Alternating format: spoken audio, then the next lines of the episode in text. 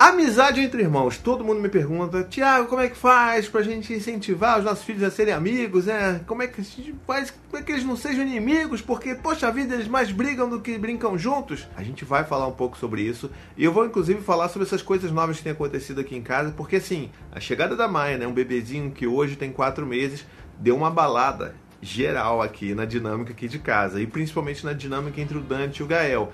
Então vamos, vamos falar um pouco sobre isso e eu vou explicar também um pouco como é que a gente tem feito aqui em casa para ajudar eles ali no dia a dia, para construir uma relação de amizade que não tenha muito rancor, mas também, é claro, respeitando o sentimento deles ali em determinada situação de conflito que eles estejam tendo, né, em algum momento, tá legal? Mas só depois dos recadinhos do paizinho. E nos recadinhos do paizinho de hoje, olha, eu preciso mostrar uma embalagem misteriosa aqui. Olha isso! Vingadores Ultimato da Marvel Studios já está nos cinemas e que filme! E olha só o que, que chegou aqui em casa. Olha só, olha só. Gogos Vingadores! E olha, todo mundo tá pirando aqui em casa com esses Gogos Vingadores. Mas, paizinho, onde é que eu encontro? Lá nos postos de piranga! É, as miniaturas estão disponíveis nas lojas AMPM dos postos Ipiranga. E olha só, são 20 modelos diferentes que vêm com figurinhas dos personagens que todo mundo ama, né não? Qual que é o seu preferido? Eu não consigo decidir meu preferido!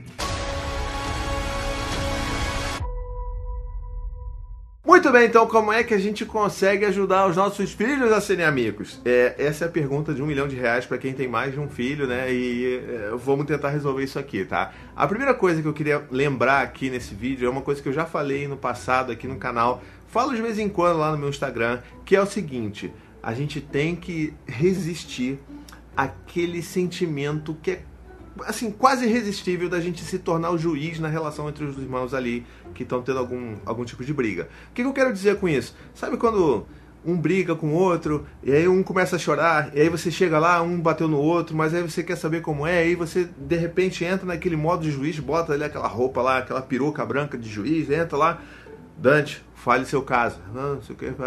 Gael, agora é sua vez, faça sua defesa.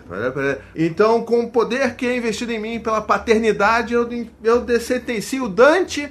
Ah, não castigo, porque castigo é proibido, tá bom? Não vou sentenciar castigo aqui, não. Ó, você tá aí, tá achando que eu vou escorregar na casquinha de banana?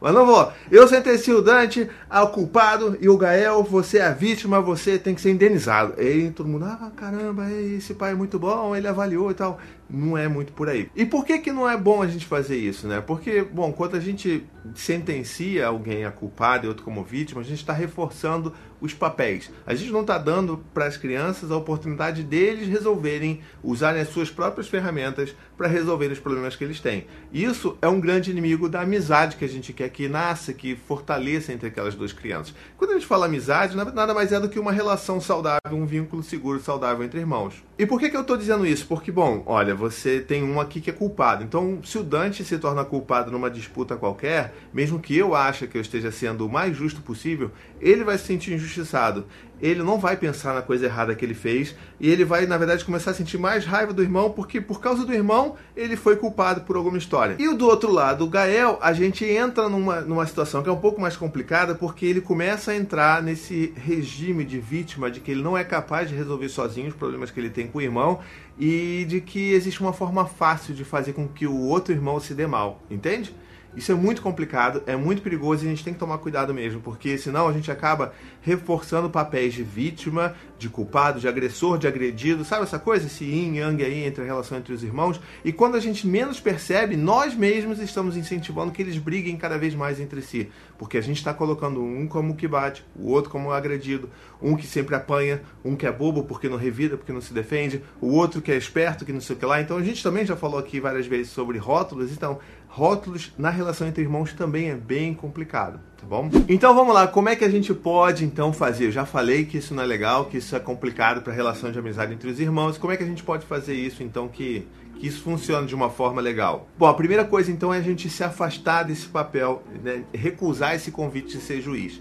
Aconteceu alguma treta, as crianças estão gritando, estão brigando entre si, você pode até chegar e perguntar: opa, calma aí, que está acontecendo? Aí um vai falar, ah, porque ele pegou isso, não, porque o outro puxou, não, porque ele me chamou disso, porque ele me chamou daquilo. Aí você tem que, ó, respirar fundo, chamar, ó, o que você quiser chamar para se acalmar. E aí você vai falar, poxa, eu tô vendo então que vocês estão tendo um problema bem grande aqui, né?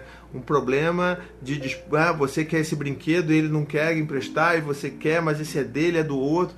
Poxa, é difícil mesmo, mas eu tenho certeza que vocês vão saber resolver esse problema, tá legal? Papai vai estar ali na cozinha, lavando a louça, e eu quero que vocês resolvam isso daí. E pronto. E confia.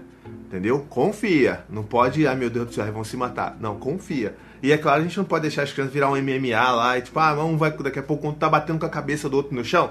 Não, esse, esse é um limite, tá? Quando fica físico, a gente tem que entrar em ação, tá bom? então, vamos lá, confia mesmo, isso é importante a gente confiar e a gente deixa na mão das crianças que eles mesmos resolvam a, a situação. Quando a coisa fica meio não resolvível, né? Quando o negócio está numa situação muito complicada, a ponto deles se machucarem, aí a gente realmente tem que entrar, separar. Opa, peraí, vamos respirar, senta aqui os dois, vamos conversar, vamos acalmar, não tá legal isso, a gente não pode bater, a nossa regra aqui em casa é não bater, tarará, tarará, tarará, e toda aquela conversa que a gente sempre faz aqui no canal. Mas o que a gente pode sempre pensar é que quando a gente dá essa oportunidade para eles resolverem os problemas e quando eles percebem, principalmente assim, quando você tem os irmãos, que eles já funcionam nessa logística aí de um ser culpado, um empurrar o outro para ser culpado, para ele ser a vítima e tudo mais, para o outro se dar mal e ele se dar bem, quando você começa a tomar essa ação, eles vão começar a perceber, ih, cara, peraí, é, eu acho que não vai dar, né, acho que não vai dar mais certo isso aqui não, então vamos ter que resolver essa treta. E aí eles começam a perceber que eles não têm mais esse artifício de usar a gente como juiz pro benefício deles e eles vão começar mesmo a ter que resolver as tretas deles, sabe? Então assim, é muito importante a gente confiar, tá? E aqui em casa, os meninos, eles assim, é o que eu sempre falo, né? Para eles brigarem, só precisam estar acordados, tá bom? Então, assim, a treta aqui é constante. E eu tenho certeza que só tá esperando a Maia crescer um pouco mais para ela também entrar na treta e ser aquela coisa deliciosa de três crianças gritando, correndo uma atrás da outra, querendo se pegar. E a gente vai tentar lidar com isso da melhor forma possível, né? A gente vai gritar aqui uma vez, vai gritar outra vez ali, vai perder a consciência, vai perder a paciência mas faz parte de todo pai e mãe normal, né, humano, que a gente vai perder a paciência dependendo do dia. Mas o que acontece hoje em dia aqui com eles é o seguinte: às vezes eles estão num nível assim de estresse muito alto, e aí é claro, a gente já percebe logo de cara que às vezes um está mais cansado, um, sei lá, está aguardando alguma, alguma coisa, algum conflito que aconteceu lá na escola de manhã e aí chega de tarde ou de noite, ele já tá com aquilo ali, sabe? O, o próprio reservatório dele, o sentimento dele já tá ali quase uma bombinha explodindo, aí chega o irmão faz alguma coisa, aí ele explode de verdade, transborda. Então a gente tem que ficar atento a essas coisas para poder ajudar eles a entender que não foi exatamente aquilo que provocou, que ele está muito chateado por alguma outra coisa e você vai ter que investigar isso com seu filho. Isso também é uma outra dica importante, tá? Então, assim, nesses dias que você acha que tem alguma outra coisa que está fazendo com que, sabe, um fique vibrando mais, mais alto, uma frequência maior do que o outro, aí a gente realmente precisa intervir. E aí você pode chegar e falar assim: olha, eu acho que vocês estão tendo um problema muito grande em conseguir dividir esse, esses brinquedos de bloquinho aqui de madeira. Sabe o que eu vou ter que fazer? Eu vou ter que guardar isso aqui, então, para que vocês, até que vocês consigam se acalmar e decidir como é que vocês vão brincar sem brigar, porque do jeito que tá não dá. E aí você pode inclusive pegar esse brinquedo, guardar ele, botar ele longe do alcance deles e tal, e tipo, ok, ó, quando vocês conseguirem se resolver, quem vai brincar com o como é que vai ser isso, aí a gente pode voltar com esse brinquedo e vocês brinquem em paz, tá legal? E cara, funciona a quantidade de vezes que eles estão gritando, berrando, do Gaio já tá correndo para socar o irmão, porque aqui a, a, a, treta aqui é pesada, você tá achando que são criança índigo cristal, não é não, tá entendendo? Então assim, quando o Gael começa a surtar e correr atrás do irmão para bater, normalmente o que a gente faz é isso, olha, vocês estão tendo dificuldade de dividir esse carrinho, esse caminhão, sei lá, vou ter que pegar isso aqui então até vocês se resolverem, tá bom? Então tá aqui guardado. Quando vocês decidirem como é que vai ser, quem vai ficar com o quê, quanto tempo um vai brincar, o outro vai brincar, aí eu pego de volta e vocês brincam. Pode ser? Pode ser, não, não, não. Daqui a cinco minutos eles. Papai, papai, a gente já decidiu. O Gael vai brincar primeiro, depois ele vai me emprestar, não sei o que lá. Ah, vocês conseguiram decidir? Poxa, que bom, sabia, tinha certeza que vocês conseguiriam resolver esse problema.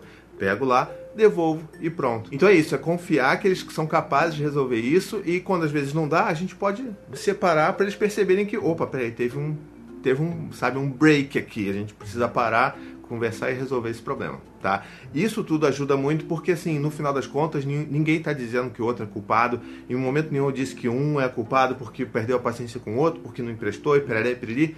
Cortei tudo isso. Eu só foquei em resolver aquele problema. Ou seja, a gente tem que focar na solução de um problema e não encontrar culpados ou vítimas, tá?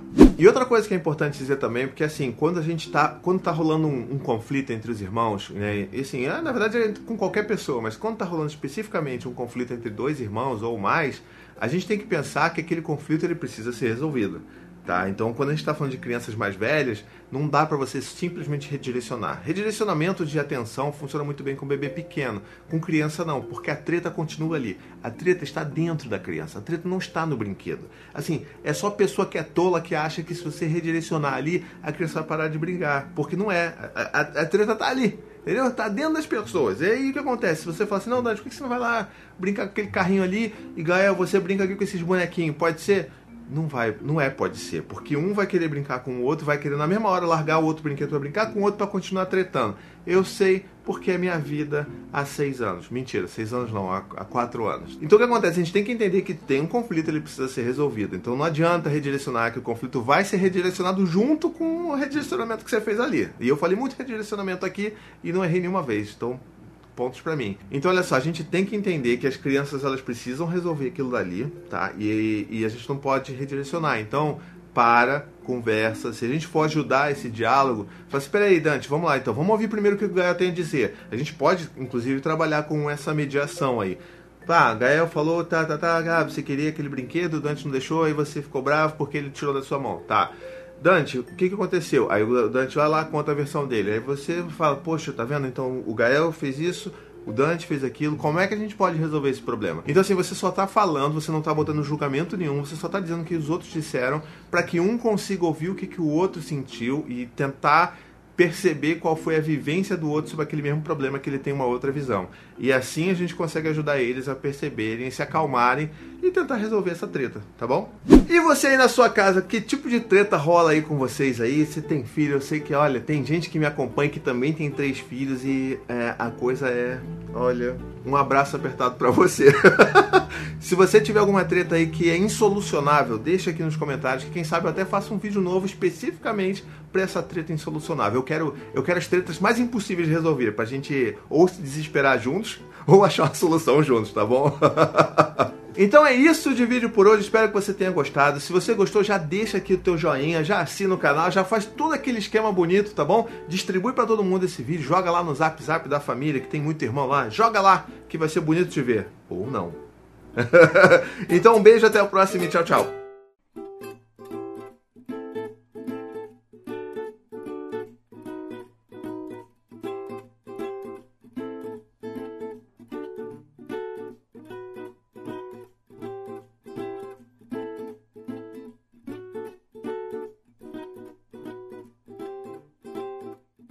To the 25 senators who just voted against U.S. veterans and their families, you flip flopped, voted no on the Honoring Our Pact Act. You know it provides medical help to vets, makes amends to veteran families who lost children to recklessness.